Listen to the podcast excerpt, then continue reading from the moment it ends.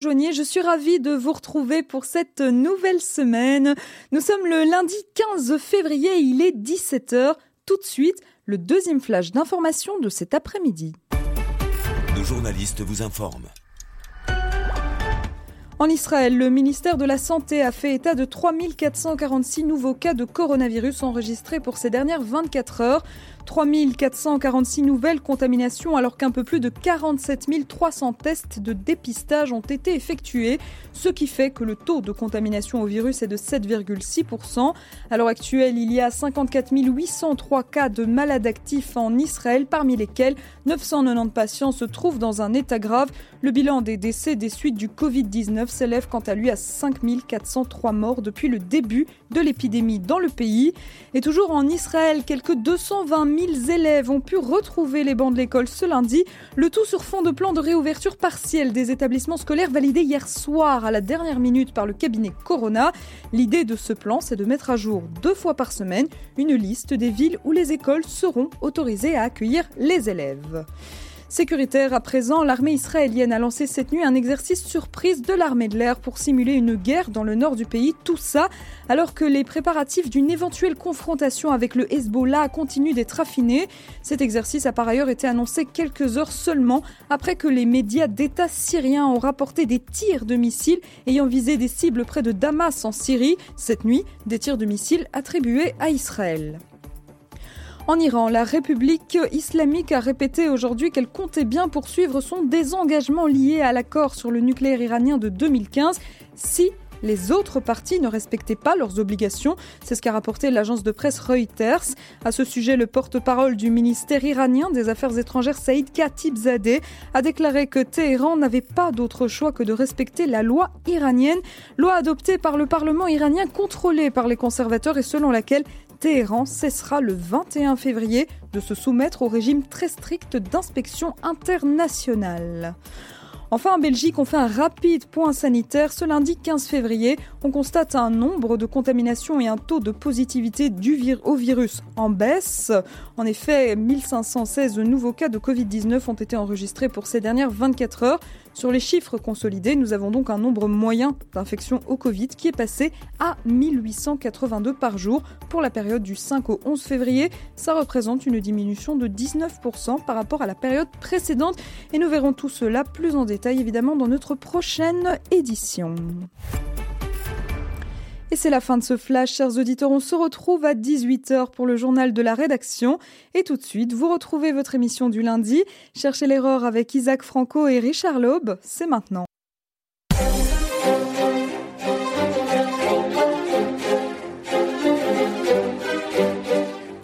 Bonjour Clément à la technique et bonjour Isaac. Bonjour Richard, bonjour Clément et bonjour à tous les auditeurs. Et nos auditrices. Attention Isaac. Hein, l'époque à laquelle nous vivons. oui, je risque un procès pour machisme. Tout à fait.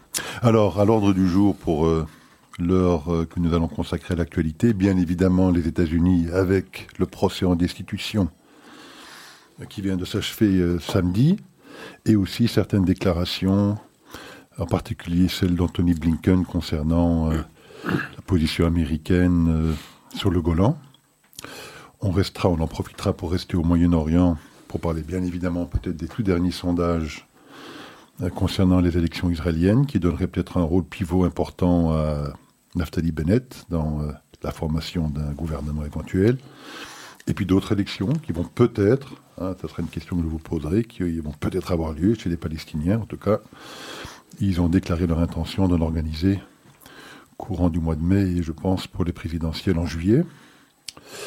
Et puis, euh, si le temps le permet, on fera peut-être le point sur certaines déclarations concernant le Covid de certaines personnalités, soit sanitaires en France, euh, le fameux urgentiste Pelouse, ou journalistique, médiatique, par exemple, un journaliste en Norvège, un dénommé Matheson, qui a fait une tirade antisémite assez, euh, assez violente sur une radio d'État norvégienne. Voilà. Alors démarrons tout de suite par ce spectacle politique hein, qu'aura été le procès en destitution organisé la semaine dernière au Sénat américain. Euh, le sentiment que j'ai, c'est qu'il s'agissait en réalité euh, d'une forme de continuité depuis euh, l'élection de Donald Trump comme candidat républicain. On se souviendra qu'en 2016, lorsqu'il avait gagné la candidature républicaine à la présidentielle, que très vite, euh, une enquête en contre-espionnage, en contre-intelligence avait été organisée contre son équipe de campagne, sur base de motifs que l'on sait être maintenant ou bien totalement fallacieux ou fabriqués, euh, dans l'espoir évidemment de le voir perdre ses élections.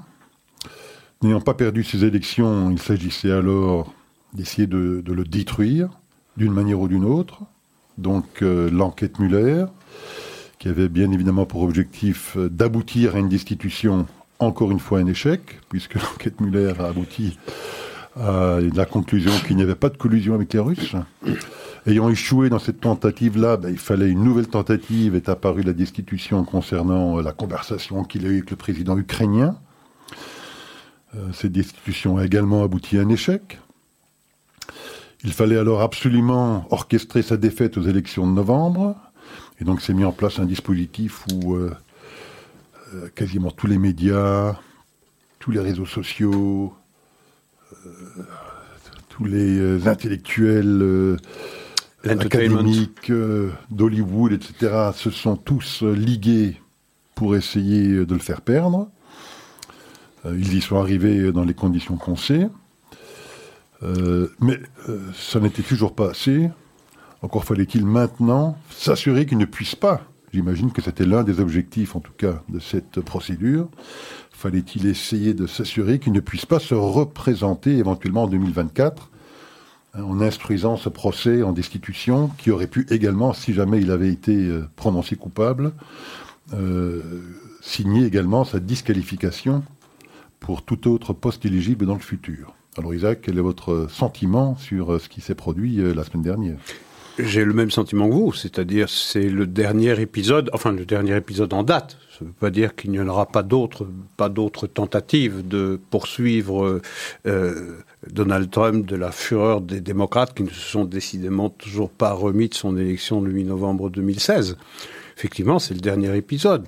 Il y a eu euh, deux tentatives de destitution, il y a eu même certains qui voulaient euh, le déclarer euh, un capable ou inapte à la fonction présidentielle parce qu'il n'avait pas tous ses esprits et a, invoqué le 25e amendement pour cela. Rappelez-vous, euh, rappelez-vous même qu'il avait été question d'introduire quelqu'un muni d'un micro à l'intérieur du bureau ovale pour euh, faire la preuve qu'il était décidément inapte à l'exercice de la fonction présidentielle.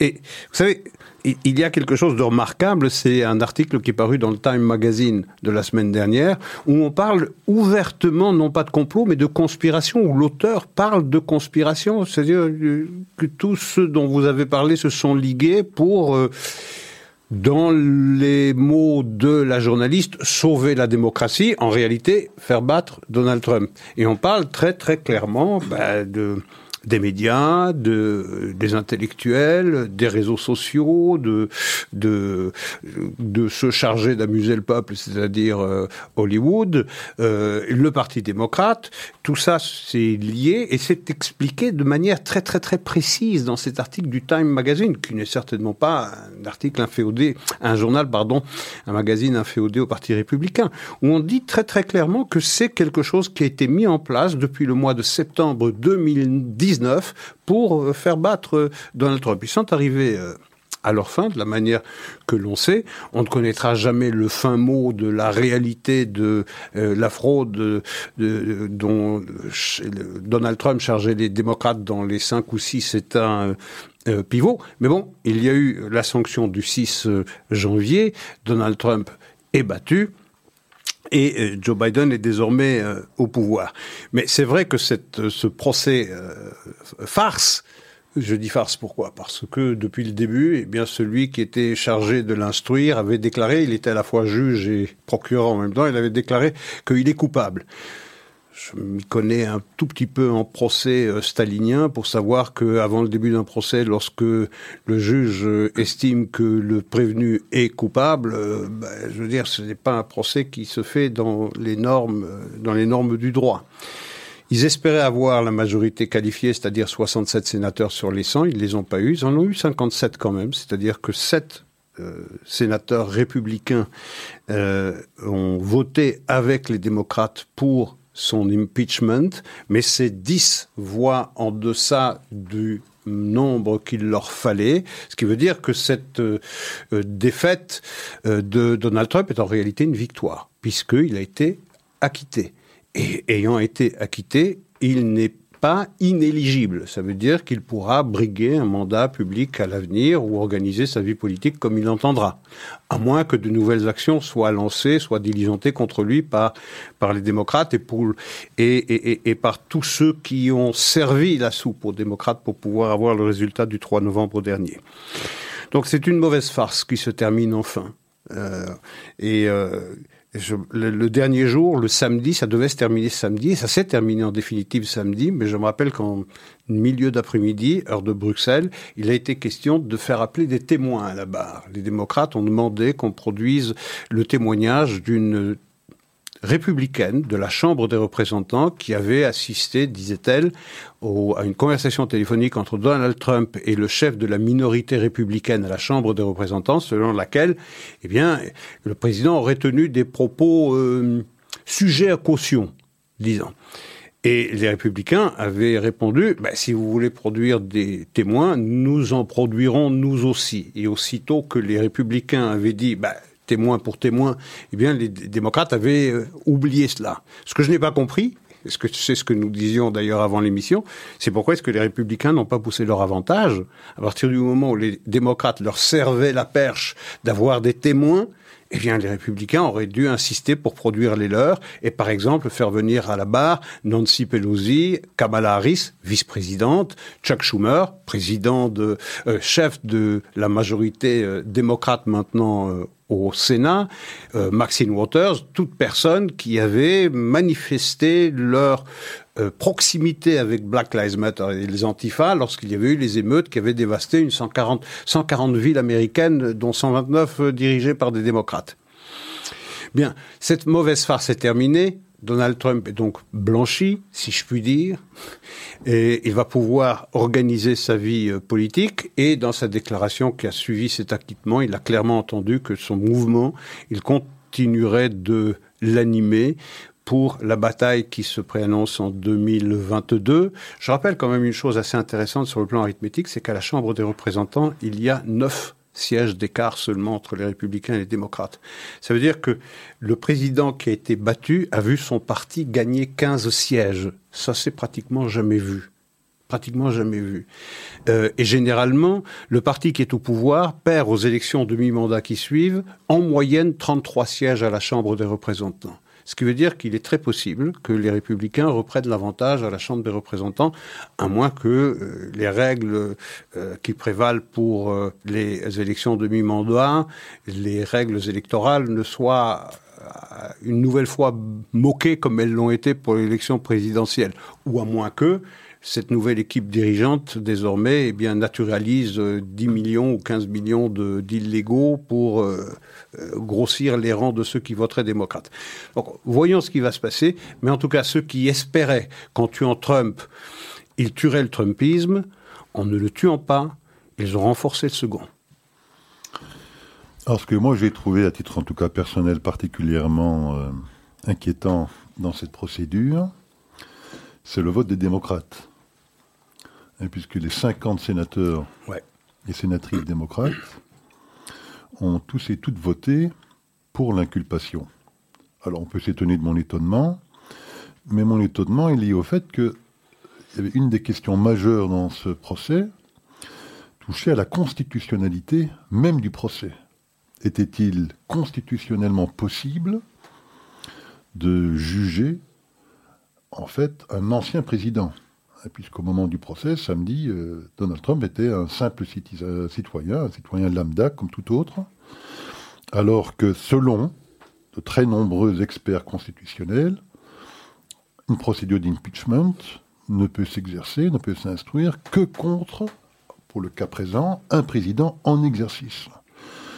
Et j'ai écouté les arguments des uns et des autres sur ce point. Il y a des arguments qui sont avancés des deux camps pour justifier de la possibilité de le faire comme pour l'infirmer. Et les deux s'entendent, je pense, euh, pour celui qui veut en tout cas euh, faire preuve d'ouverture d'esprit. On peut entendre les deux arguments, même si je pense plutôt moi pour euh, la non-constitutionnalité du dispositif.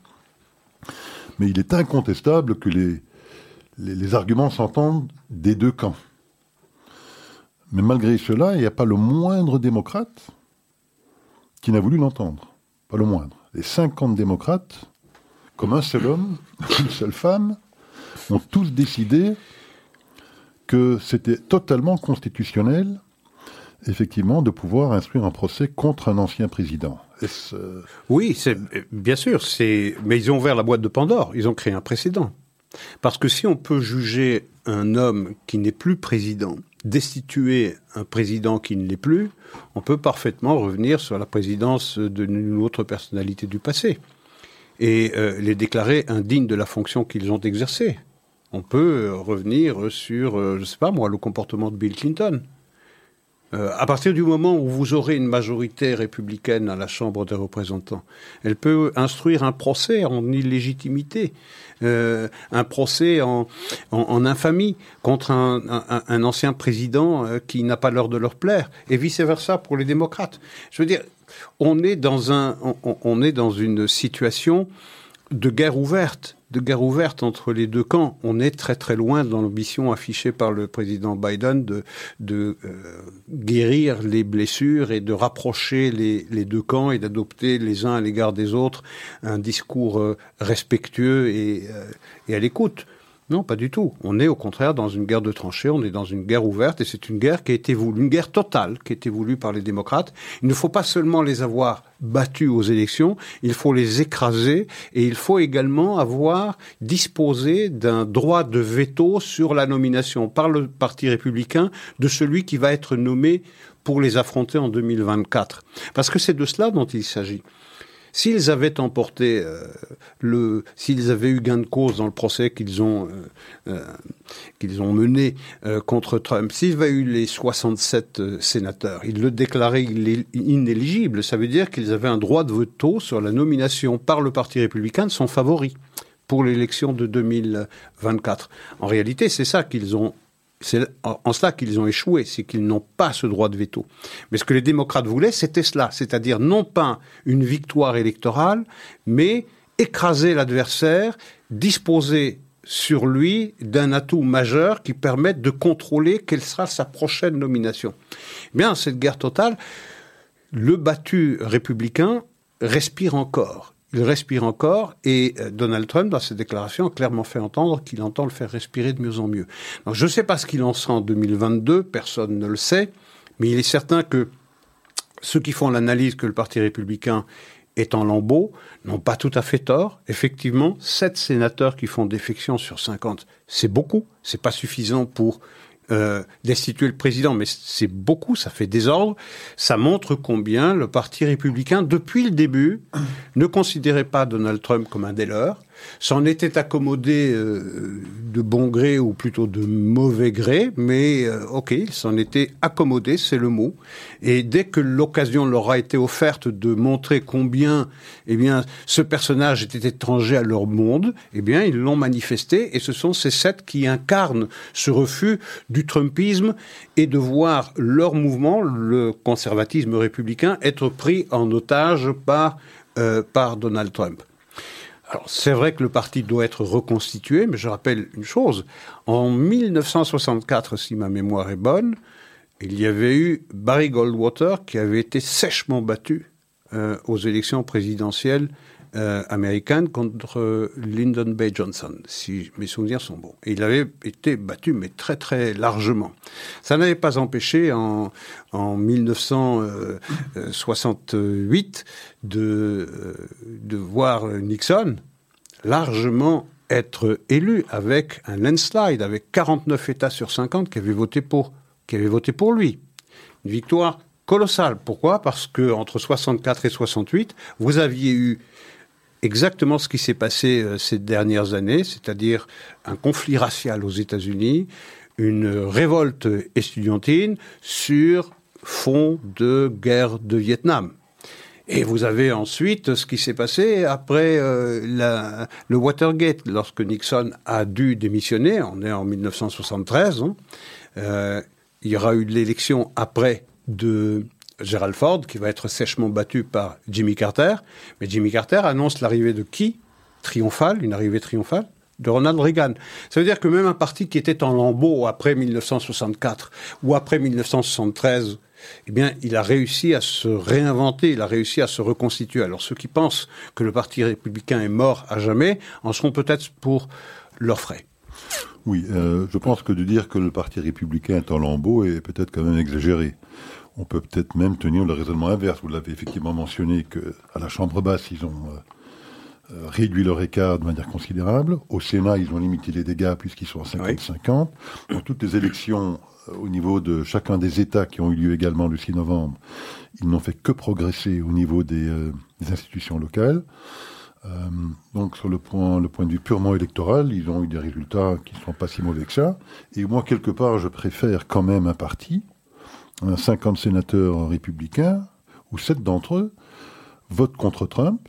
Je préfère à la rigueur ce parti-là. Oui, qu'un parti qui vote comme un seul homme. Qui vote comme un seul homme, alors que, alors que, euh, il s'agissait aussi de voter sur la constitutionnalité même de la procédure, et qu'il ne se trouve pas un seul sénateur démocrate pour ne pas trouver un constitutionnel. Et me paraît, moi, très inquiétant. Euh, il y a une forme là de, de, de, de tentative d'esprit de, corps ou. Euh, Mais qui s'est toujours manifesté chez les démocrates et du reste dans les partis de gauche en général. Cet alignement sur la ligne du parti, cet alignement sur une idéologie est beaucoup plus marqué dans les partis de gauche que dans les partis de droite où il y a plus d'indépendance d'esprit. En tout cas, je ne sais pas ce qu'il en sera de l'avenir. Mais s'il paraît difficile pour, les pour le Parti républicain de gagner, euh, de regagner la Maison Blanche en 2024 avec Donald Trump, il paraît impossible, en tout cas, de la gagner sans lui. Alors il y a eu une déclaration quand même aussi euh, de Mitch McConnell. Oui. Euh, donc c'était le, le, le, patron des républicains au Sénat. Euh, qui avait comme une déclaration, euh, est-ce que le mot ambigu est le bon, mais en tout cas, il a dit que lui avait voté contre l'inculpation, contre la condamnation, pardon, de Donald Trump, mais qu'il l'avait fait uniquement pour ces raisons dites de constitutionnalité. Il estime, lui, que sur le fond, sur le fond de l'affaire, euh, que Donald Trump est responsable de ce qui s'est passé, et que d'ailleurs des recours, et c'était d'ailleurs un des arguments de sa défense, c'était de dire que euh, il est non constitutionnel pour le Sénat d'instruire un procès contre un ancien président, ce qui n'empêche évidemment pas, puisque Donald Trump est maintenant un citoyen lambda, euh, d'instruire un procès contre lui au civil ou au pénal, si on estime qu'il y a des charges suffisamment euh, sérieuses à son encontre. Et donc, Mitch McConnell, effectivement, représente donc une partie importante quand même de ce parti républicain, puisqu'il en est le patron au Sénat, a quand même fait une déclaration qui a, qui a été remarquée. Tout à fait. Euh, tout à fait. Euh, mais euh, vous savez, c'est certain que de nouvelles actions peuvent être intentées contre Donald Trump en sa qualité de citoyen, de simple citoyen, que ce soit au civil ou au pénal, comme vous disiez. Mais enfin, s'ils veulent s'assurer que Donald Trump reste le personnage central de la politique américaine pour les années à venir, on ne s'y prendrait pas autrement. Euh, si on voudrait le renforcer ou fabriquer pour lui euh, le statut de, martyr ou bien de victime d'une chasse aux sorcières, on ne s'y prendrait pas mieux qu'en le faisant. Je pense que les démocrates, euh, ce que les démocrates devraient faire, c'est s'atteler à la mise en état de leur, de leur propre parti d'abord, et puis mettre en, application leur programme plutôt que de s'occuper de continuer de poursuivre un homme euh, qui a été battu, qu'ils ont battu. Euh, donc, je je, serais pas sûr que ce soit de bonne politique pour les démocrates de continuer de s'acharner contre un homme, euh, parce que ça ne fait que témoigner de la terreur qu'il continue de leur inspirer.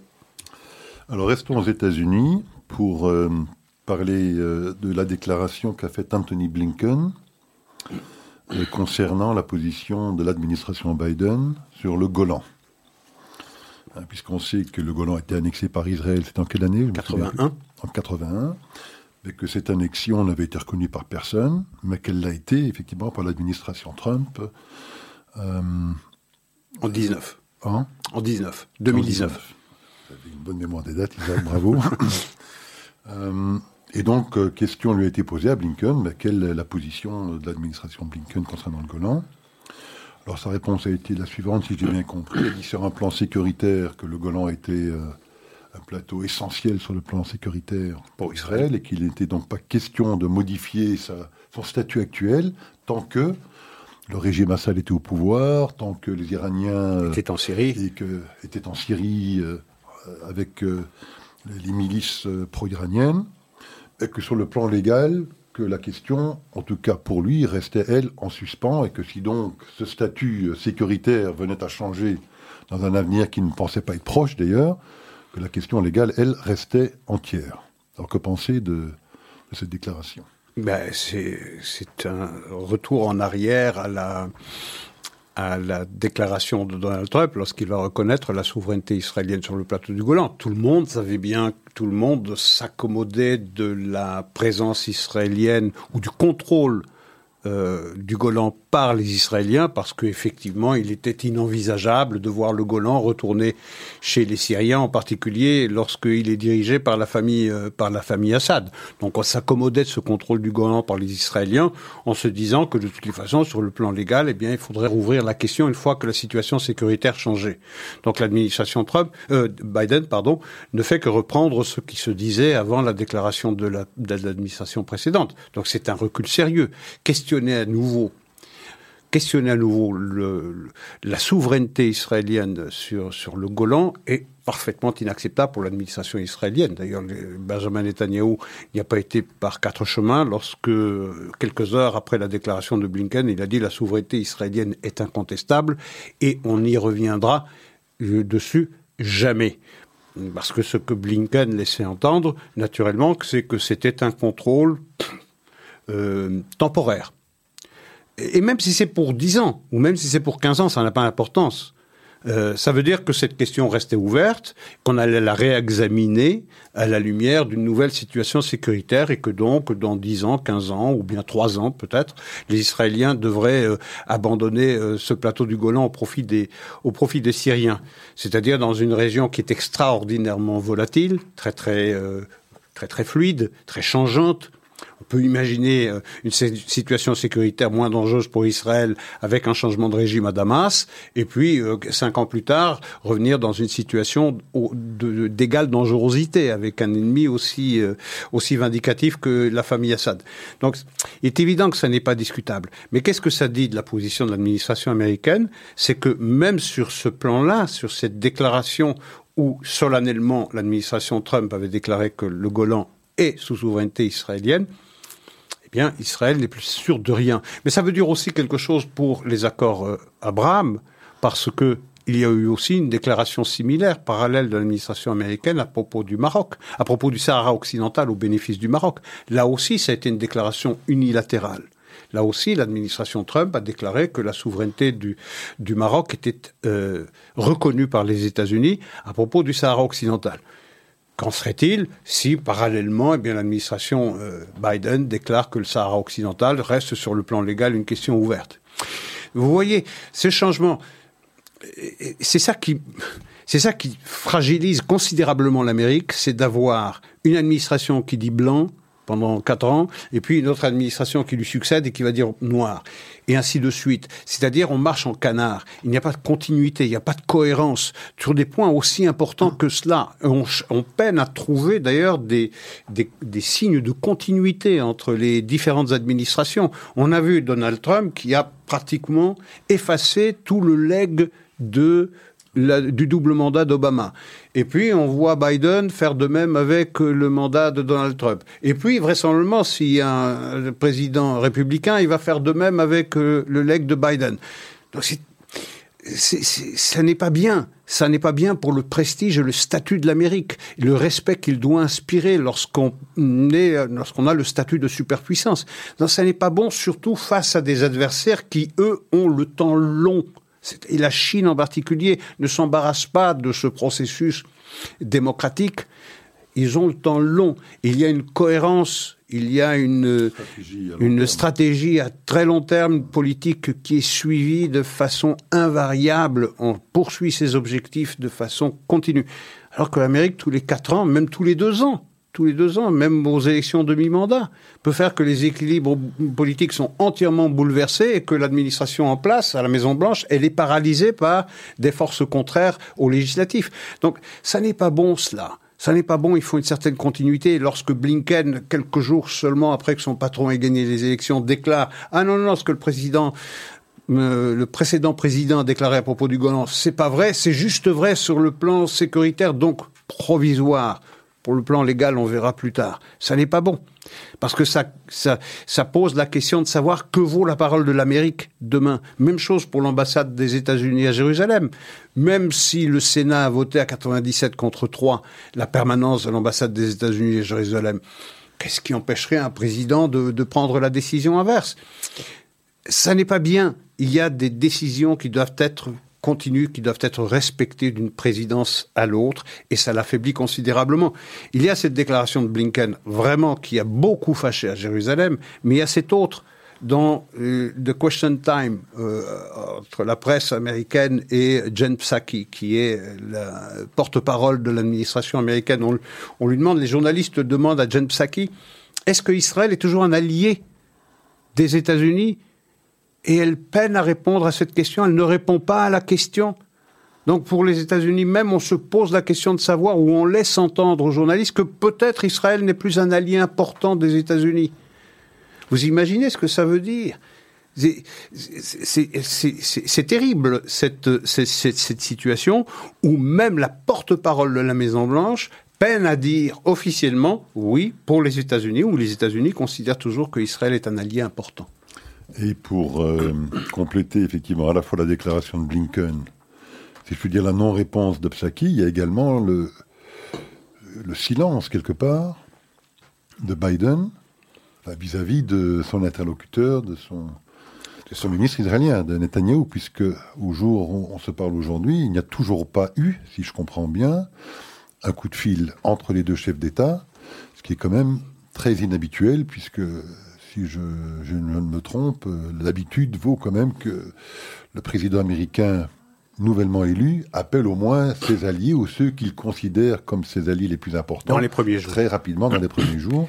Ça semble confirmer un petit peu les propos que vous venez de tenir. Oui, ne pas, ne pas appeler le Premier ministre israélien, ça fait, euh, il a prêté serment le 20 janvier, ça fait 24 jours aujourd'hui, non, 26 jours aujourd'hui, si je ne m'abuse. 15 et 11, 26 jours, près d'un mois, pas eu un seul appel. Depuis 1980, c'est-à-dire depuis Ronald Reagan, il n'y a pas eu un président des États-Unis qui n'ait pas appelé le Premier ministre israélien en exercice dans les cinq jours qui ont suivi sa prestation de serment. Pas un seul. Euh, en ce compris Barack Obama, qui a appelé euh, Benjamin Netanyahu et Mahmoud Abbas le jour même de sa prestation de serment. Le jour même de sa prestation de serment. Et Donald Trump, pareil, qui lui va inviter pour le surlendemain de sa prestation de serment euh, Benjamin Netanyahu à Washington pour une visite officielle. 26 jours après, il n'en est toujours rien avec Joe Biden. Ne pas l'appeler, c'est aussi un élément politique c'est aussi interprétation politique. Ça veut dire, eh bien, c'est pas considéré comme très important. On va parler avec les alliés européens, on va parler avec les Japonais, on va parler avec euh, les euh, Canadiens, les euh, Mexicains, on va parler avec les Chinois, avec les Russes, mais personne avec le Moyen-Orient. Alors c'est et probablement avec les Iraniens en oui, pas probablement. D'ailleurs, c'est assumé. Il y a des discussions avec les avec les Iraniens déjà même avant la prestation de serment, mais avec les Israéliens ou qui que ce soit au Moyen-Orient, euh, on ne parle pas. Donc c'est aussi un signe, c'est aussi un signe politique. C'est une manière de montrer que bon, on ne se presse pas, c'est que Israël n'est pas aussi important que cela pour montrer que Israël euh, n'aura pas la même influence dans la politique américaine qu'il l'a eu euh, sous euh, Donald Trump. Et aussi, c'est peut-être pour faire payer à Benjamin Netanyahu sa trop grande proximité avec sa trop grande, proximité avec euh, Donald Trump. Il y a une autre interprétation qui veut que euh, Israël est en campagne électorale. On en parlera d'ailleurs euh, dans quelques minutes. et peut-être Joe Biden, j'ai décidément beaucoup de mal, Joe Biden ne veut-il pas, en lui donnant un coup de fil, s'ingérer dans la campagne électorale israélienne et montrer qu'il favorise un candidat par rapport aux autres? Bon, bah, il ferait peut-être l'inverse en ne l'appelant pas, puisque l'habitude, comme vous l'avez dit... C'est ce que je dis, c'est un signe politique, ça c'est exactement interprétable comme s'il l'avait appelé. Ouais. Et donc, il s'insère d'une manière ou d'une autre. Hein, de toute façon, euh, en n'appelant pas, il s'insère tout autant qu'en appelant, je pense. Tout à fait. C'est un signe politique aussi valable en appelant qu'en appelant pas. Alors, euh, dans votre intervention précédente, je pense que vous avez soulevé quand même un point essentiel, hein, celui euh, de ce va-et-vient de cette démocratie américaine, oui. Où effectivement, chaque président défait, presque par idéologie, si je puis dire, oui, oui par principe même, euh, ce qu'a fait le président précédent. Je crois que vous pointez là un immense danger hein, pour euh, ce qui est censé être le, hein, le, la première puissance du monde, le leader de, du monde libre, euh, ou euh, face à un ennemi comme, euh, parce que maintenant il s'agit clairement d'un ennemi, et non plus simplement d'un adversaire ou d'un concurrent, un ennemi autrement plus dangereux que l'Union soviétique. Vous savez qu'on avait une guerre froide à laquelle nous sommes plus habitués entre l'Union soviétique et les États-Unis d'Amérique, mais enfin, il n'y avait pas photo dans cette guerre froide. Il y avait, sur le plan démographique, un déséquilibre énorme pour le monde occidental. Sur le plan économique, n'en parlons pas. Et puis il a fallu simplement euh, que sur le plan militaire, une course à l'armement américaine sous Reagan pour que très rapidement euh, le régime soviétique s'effondre de lui-même. Le régime chinois, c'est tout autre chose. C'est tout autre chose. Sur le plan démographique, on est des nains comparés à eux. Sur le plan économique, ils sont sur le point de devenir la première puissance du monde et dépasser les États-Unis. Militaire. Sur le plan militaire, ils sont en train de construire des compétences et des capacités militaires qui peut-être ne sont pas encore au niveau de celles des États-Unis, mais peut-être pas si loin. Je suis pas un immense expert militaire, mais en tout cas, on voit la tendance.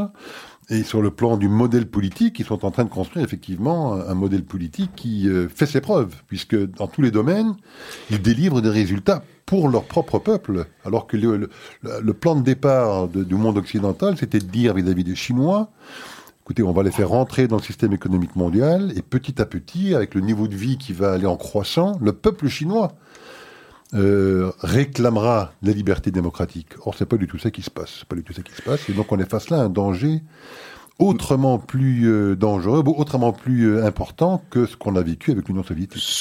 Sans aucun doute. L'Union soviétique, c'est série B.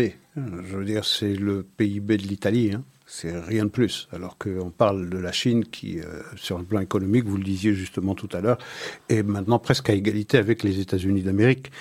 Il y a une grande différence entre les deux sociétés. Une société américaine qui est déchirée, entièrement déchirée, extraordinairement divisée. Je pense que si on doit chercher dans le passé récent des États-Unis, il faut remonter à 50 ans. 1900, c'est ce que je disais tout à l'heure avec l'élection de Lyndon B. Johnson, dans ce qui est la guerre du Vietnam, sur laquelle vont se greffer ces révoltes, ces révoltes estudiantines, également ces, euh, ces émeutes raciales. Euh, c'est pendant le mandat de Lyndon B. Johnson, une Amérique extrêmement divisée, on la retrouve aujourd'hui. Et donc la résultante de, de cette division extrêmement profonde entre deux partis où il n'y a pratiquement plus de centre, où il y aurait moyen de se réunir à la manière d'un Joe Manchin, qui est capable de voter pour les uns comme pour les autres, parce qu'il vote avec sa conscience et pas en fonction de l'idéologie de son parti. Mais le fait que le centre ait disparu, où le, le Parti démocrate comme le Parti républicain peuvent se retrouver pour assurer cette cohérence et cette continuité de la politique américaine, avec la disparition de ce centre, effectivement, on va une fois à gauche, on va une fois à droite, et on défait ce que le, le prédécesseur a fait. Euh, et donc, ça donne un sentiment de d'incohérence, de discontinuité et donc de fragilité. il y a un autre élément qui vient se greffer à ça. C'est les États-Unis sont en pleine introspection identitaire. C'est qui sommes-nous? Est-ce qu'on est digne de s'aimer?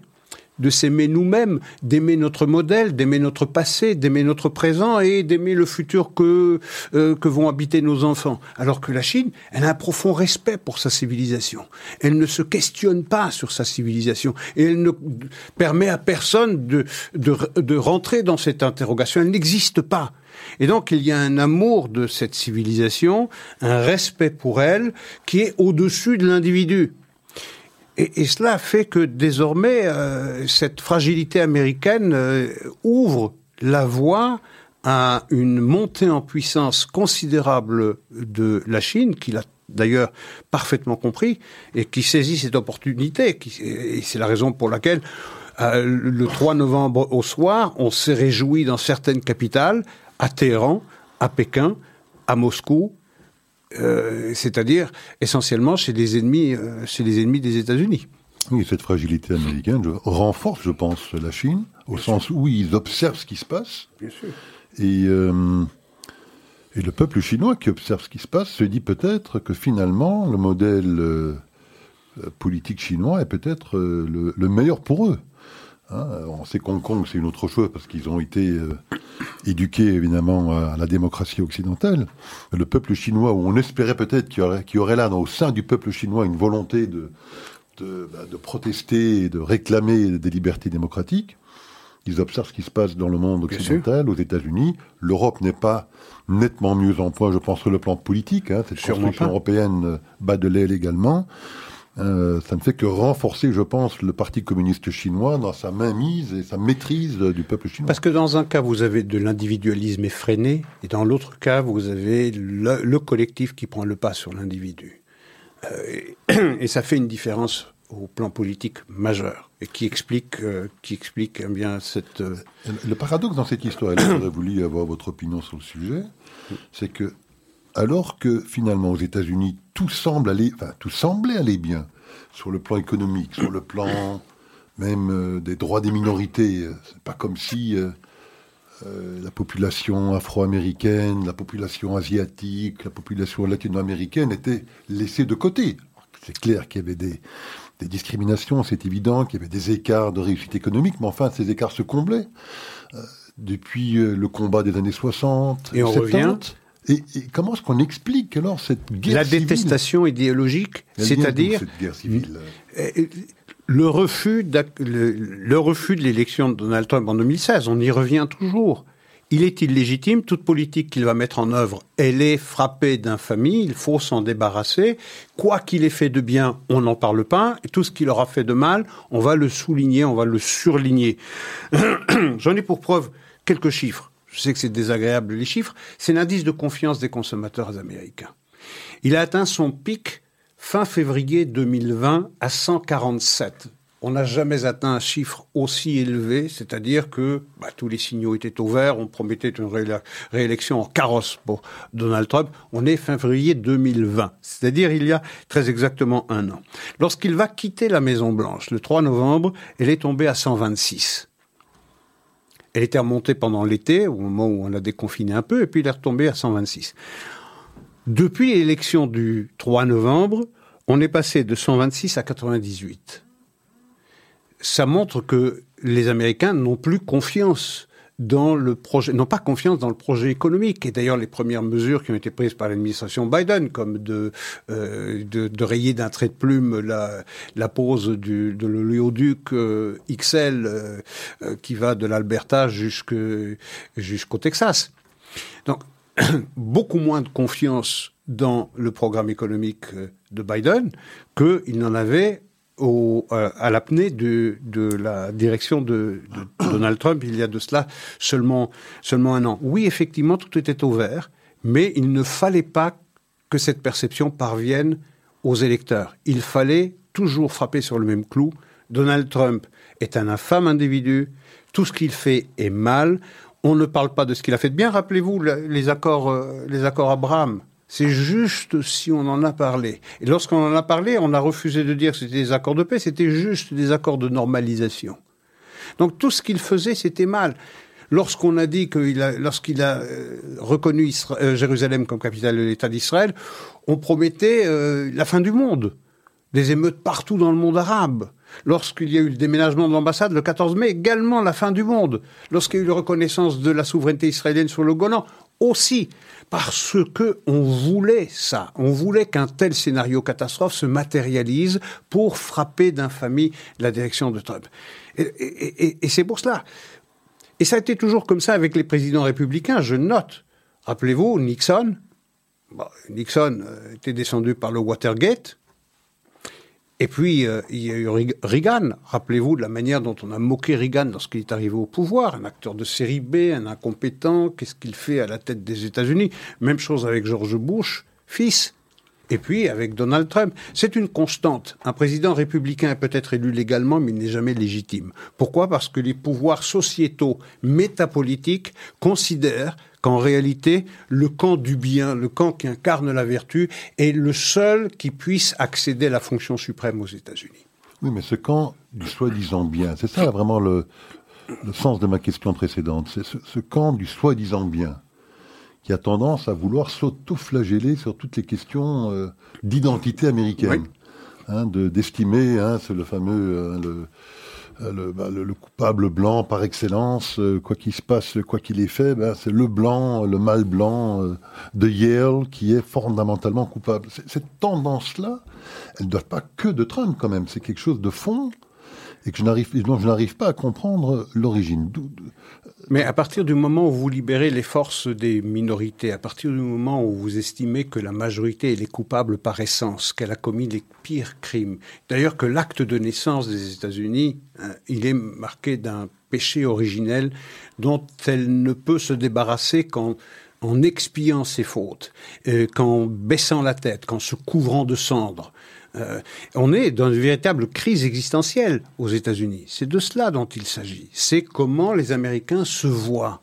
Est-ce qu'ils s'aiment ou est-ce qu'ils ne s'aiment pas? Vous avez une partie de l'Amérique qui, vous, a l'idée de l'Amérique un amour infini, et de l'autre, vous avez une partie de l'Amérique qui dit non, nous sommes l'incarnation du mal le plus achevé, et pour payer euh, pour nos péchés passés, il faut abandonner tout privilège white privilege. Il faut l'abandonner au bénéfice de ceux qui ont été victimes de l'exercice de ce white privilege. Et donc, il y a une partie de l'Amérique qui se déteste.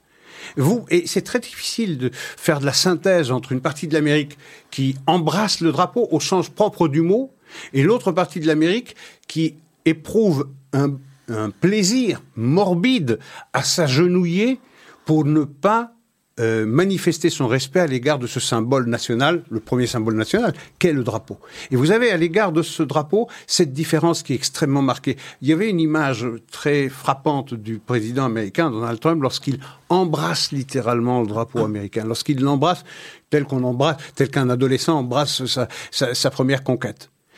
Et vous avez de l'autre des gens qui brûlent le drapeau des gens qui l'insultent, qui le piétinent, qui le profanent. Et lorsqu'on joue l'hymne national américain, euh, soit en NFL, soit en NHL, soit euh, au basketball, eh bien, il s'agenouille. C'est-à-dire, je ne marque aucun respect pour ce symbole premier euh, du pays auquel j'appartiens. Alors, il y a une image, je pense, qui illustre parfaitement votre propos. Je vous en faisais part, je pense, la semaine dernière. Hein. elle elle concerne un, député démocrate, dont le nom m'échappe. C'est pas très important. Mais il faut savoir qu'à la suite donc des émeutes du 6 janvier au Capitole, les démocrates ont décidé euh, d'organiser une audition à, la Chambre des représentants pour permettre euh, aux députés qui étaient présents, et pour certains d'entre eux peut-être valablement traumatisés par ces événements, de pouvoir venir s'exprimer et expliquer ce qu'ils avaient vécu lors de ces événements, une forme de catharsis, mhm. j'imagine, mhm. pour leur permettre d'extérioriser euh, leur traumatisme. Leur traumatisme de ce jour-là. Et euh, j'écoutais l'intervention de l'un de ces représentants démocrates qui a commencé son discours en disant Je suis ici pour m'excuser, a-t-il oui. C'était un homme blanc de 40 ans représentant démocrate du Minnesota, je pense. Et alors ça a piqué mon attention. Je me dis, tiens, mais pourquoi est-ce qu'il s'excuse? Il est censé là pour euh, extérioriser la crainte qu'il a eue. Pourquoi s'excuse-t-il? Alors je l'ai écouté avec attention. Et voilà ce qu'il a dit. Il a dit, je m'excuse parce que pour la première fois de ma vie, j'ai compris ce que ça voulait dire que d'être un blanc privilégié. Je n'avais jamais compris comme je le comprends aujourd'hui. Et pour expliquer cette intervention, qui restait toujours énigmatique pour moi, il a dit la chose suivante. Il dit, voilà, moi j'étais parmi les 30 ou 40 personnes qui étaient dans l'hémicycle même, au moment des émeutes. Et euh, nous nous sommes donc tous euh, couchés à terre pour essayer de se cacher, dans l'espoir qu'on ne soit pas attaqué. Et comme l'hémicycle est évidemment divisé en deux, côté démocrate, côté républicain, il était avec ses collègues démocrates de son côté de l'hémicycle couchés par terre, et il voyait ses, euh, ses collègues républicains couchés de l'autre côté. Il s'est dit, tiens, mais j'ai eu l'idée, alors à ce moment-là, d'aller me coucher côté républicain, en me disant que si euh, ces voyous devaient rentrer effectivement dans l'hémicycle, avant qu'on ne soit évacué, ben, qu'ils épargneraient les républicains. et qu'ils ne s'en prendraient qu'aux démocrates. Et c'est à ce moment-là que je me suis rendu compte, a-t-il dit, que mes camarades noirs, démocrates, eux, ne pourraient jamais faire ce que je voulais faire eux ne pourraient jamais blend in côté républicain. Il était impensable pour lui qu'on puisse imaginer d'ailleurs qu'un député noir puisse être républicain alors qu'il y en a plusieurs. Ben voilà ce qu'il a dit. Il a dit je m'excuse. Voilà. Devant tout le monde parce que j'ai 40 ans et c'est la première fois maintenant que je comprends véritablement ce que ça veut dire que d'être un blanc privilégié dans ce pays systématiquement raciste finalement. C'est ça qui Et systémiquement raciste. voilà, c'est ça l'accusation. Et, et c'est depuis la mort de George Floyd, l'assassinat de George Floyd par, par le policier, euh, euh, qui a été instrumentalisé, cette mort, par les démocrates. Il y a eu des mois et des mois d'émeutes dans, dans l'Amérique brûlait, littéralement. Et il y a eu les encouragements des démocrates pour que ça continue. Mais cette maladie identitaire, elle a traversé l'Atlantique on, la vit ici. Euh, je veux dire, c'est euh, comment s'appelle ce philosophe français qui parlait de de la complainte de l'homme blanc? Bruckner. Bruckner, Pascal Bruckner, c'est lui qui en parlait. Donc le, chagrin, le chagrin de l'homme blanc. Peut-être. Enfin, c'est la, la, même idée. Donc, on est également en pleine crise identitaire. C'est tout l'Occident qui est plongé dans cette crise identitaire. Est-ce que on mérite euh, la situation privilégiée dans laquelle on se trouve euh, Est-ce qu'on n'a pas commis une faute euh, qui devrait en réalité nous faire détester? Est-ce que nos privilèges ne se font pas aux dépens de minorités que l'on a piétinées, que l'on a saccagées et à qui il faut rendre le pouvoir parce que nous ne sommes plus dignes de l'exercer? C'est de cela dont il s'agit. C'est une maladie identitaire. Euh, et, elle fait le pendule entre les deux côtés de l'Atlantique, entre l'Europe et, les États-Unis. Elle est aux États-Unis, elle vient en Europe, d'Europe, elle repart aux États-Unis.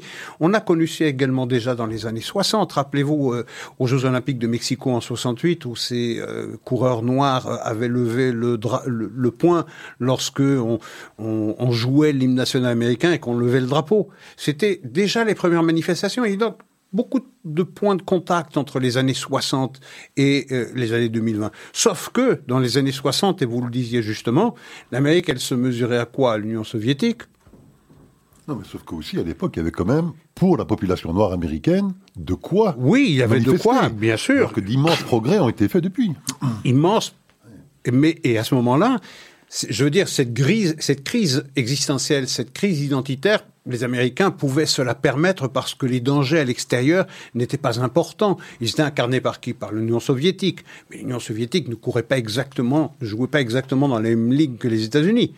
Mais 60 euh, ans plus tard, on est dans une situation où les États-Unis font face à des dangers euh, extérieurs majeurs, tels qu'ils n'en ont jamais connus, et qui feront que peut-être le siècle américain va se terminer, ou est en train de se terminer, que le seul qui a eu conscience du danger de, de l'impérium américain, c'est-à-dire de l'emprise des États-Unis sur le monde, allait se terminer, c'est Donald Trump, et qui avait pressenti que c'était à la Chine qu'il fallait s'opposer, et c'est la raison pour laquelle il fallait se désinvestir de toutes les autres régions pour mieux concentrer ses forces sur la Chine. Alors bon, on ne parlera pas d'Israël, Isaac, nous n'aurons pas le temps de le faire. On a été emporté par euh, le sujet, mais qui est important, je pense, euh, des États-Unis et de la Chine. Mais très rapidement, lorsque le plan du Covid, oui. Euh, là, je pense qu'on a les 4-5 minutes pour en discuter rapidement. Bon, D'abord, la première bonne nouvelle qui vient d'Israël, c'est que les études euh, parce qu'on sait qu'Israël est à la pointe de la vaccination. Donc ils ont maintenant, je pense, près de 4 millions, 4 millions de personnes qui ont reçu une, euh, première dose, injection, et 2 millions et demi la deuxième. La deuxième. Alors des études déjà maintenant euh, sont réalisées sur ceux qui ont reçu les deux doses, euh, pour montrer qu'effectivement les taux d'efficacité du vaccin Pfizer, que, qui avait été mesuré aux alentours de 94-95%, je pense, dans les essais cliniques de phase 3, euh, bah, se confirment plus ou moins euh, sur des essais plus cliniques. Maintenant, c'est des essais euh, sur une population réelle. Donc, je pense que sur des, des populations d'environ 500 000 personnes, environ, ils ont confirmé des taux d'efficacité de 92%, je crois, ou Ce qui est 93%. considérable. C'est très considérable. Donc, c'est une très très bonne nouvelle. Ce qui est une moins bonne nouvelle, c'est que cette réussite israélienne en termes de vitesse de vaccination euh, fait évidemment souvent, je pense, parler en de très bons termes, euh, et ça il faut le reconnaître, mais aussi malheureusement, euh, je pense qu'il y a deux cas dont vous allez peut-être nous, parler rapidement maintenant, qui sont malheureusement plus problématiques. Alors moi, je vais vous en parler d'un, et puis je vous laisserai parler du deuxième. Le premier, c'est en France. C'est l'agence de presse La MENA qui en parlait en détail et qui nous rapporte que dans l'émission C'est dans l'air sur France 5 de vendredi dernier, eh bien l'urgentiste Patrick Pelou, a, à qui l'on posait la question de savoir s'il ne fallait pas admirer la manière dont les Israéliens avaient combattu le Covid et la stratégie de vaccination israélienne, si c'était pas un sujet d'admiration, eh bien la seule réponse de Patrick Pelou, c'était pas de d'ailleurs de répondre à la question, c'était de dire ce problème, euh, l'État d'Israël euh, a une politique inique parce qu'elle a mis en place un embargo, sur euh, les livraisons de vaccins aux Palestiniens. Un embargo, ça veut dire empêcher, empêcher les vaccins d'arriver au profit des Palestiniens, c'est-à-dire mettre en place une politique qui est rien de moins qu'un crime contre l'humanité, c'est-à-dire d'empêcher une population de se soigner. Donc, c'est entretenir un libelle, une incitation à la violence, une incitation au meurtre, euh, à la détestation de l'État d'Israël, en, en- en prétendant qu'Israël a mis en place un embargo, alors que c'est exactement le contraire. Israël a facilité l'arrivée des vaccins euh, russes que les Palestiniens avaient choisis pour traiter leur population et ont même fait don de plusieurs dizaines de milliers de leurs vaccins au profit des Palestiniens, ce qu'ils ne sont pas du tout obligés de faire au regard du droit international et particulièrement des accords d'Oslo de 93 qui disent très bien que l'autorité palestinienne est responsable de la santé des populations qui dépendent d'elle et de la vaccination. Vous parliez d'Oslo il y a une seconde, Oui, ce qui nous amène en Norvège. voilà. et euh, un journaliste norvégien du nom de Sean Erik Matheson, qui officie sur une chaîne euh, publique, la NRK, et qui, justement, en parlant de cette euh, réussite euh, de la politique de vaccination israélienne, en fait, regrettait que ça se produisait en Israël. Il a eu des propos d'une violence antisémite assez effroyable, puisqu'il parlait de ce petit pays de merde, Oui. un pays d'apartheid qui... euh, Qu'il ne faut jamais oublier que Ouais. c'est un pays euh, infréquentable et un petit pays de merde. Un petit pays de merde, a-t-il dit, en disant qu'il regrettait que cette campagne de vaccination avait connu le succès que, que l'on remarque en Israël. Eh bien, ce personnage euh, n'a toujours pas été viré de la chaîne publique norvégienne à la radio. Voilà, sur cette triste conclusion, Isaac. Ouais, on se donne rendez-vous la semaine la semaine prochaine. prochaine, tout à fait. Merci bien. Bonsoir à tout le monde.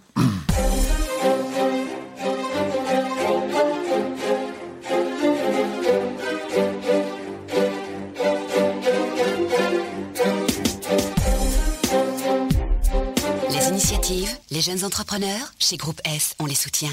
Groupe S.be Retrouvez-nous sur radiojudaïka.be. Vous êtes une petite ou une grande entreprise? Vous êtes une association? Vous désirez faire de la publicité sur notre antenne ou nos réseaux sociaux afin d'accroître votre visibilité? Vous avez dès lors votre place sur Radio Judaïka. Appelez-nous au 02 648 18 59 ou envoyez-nous un email à secrétariat at radiojudaïka.be. Nous étudierons ensemble votre budget afin de trouver la meilleure solution. Radio Judaïka, depuis 40 ans, la radio de la communauté juive et de ses amis. Vous êtes isolé? Ou vous connaissez quelqu'un qui l'est? Vous avez envie de vous faire gâter ou de gâter quelqu'un? Ezra peut vous aider. Appelez Ezra afin que nous puissions vous faire parvenir de bons petits plats cachers, soit gratuitement, soit à prix abordable en fonction de votre situation. Ezra s'occupera aussi de la livraison. Contactez Batcheva au 04 75 44 54 54. Participer à sauver des vies en Israël, c'est possible en soutenant les actions du Magen David Adom. 25 000 bénévoles sont mobilisés 24 heures sur 24 et 7 jours sur 7. Ils répondent à 2 millions d'appels d'urgence chaque année. Votre don est précieux. Il fait de vous le premier maillon de la chaîne de la vie. Nos volontaires comptent sur vous. www.mda-be.org 02 318 12 48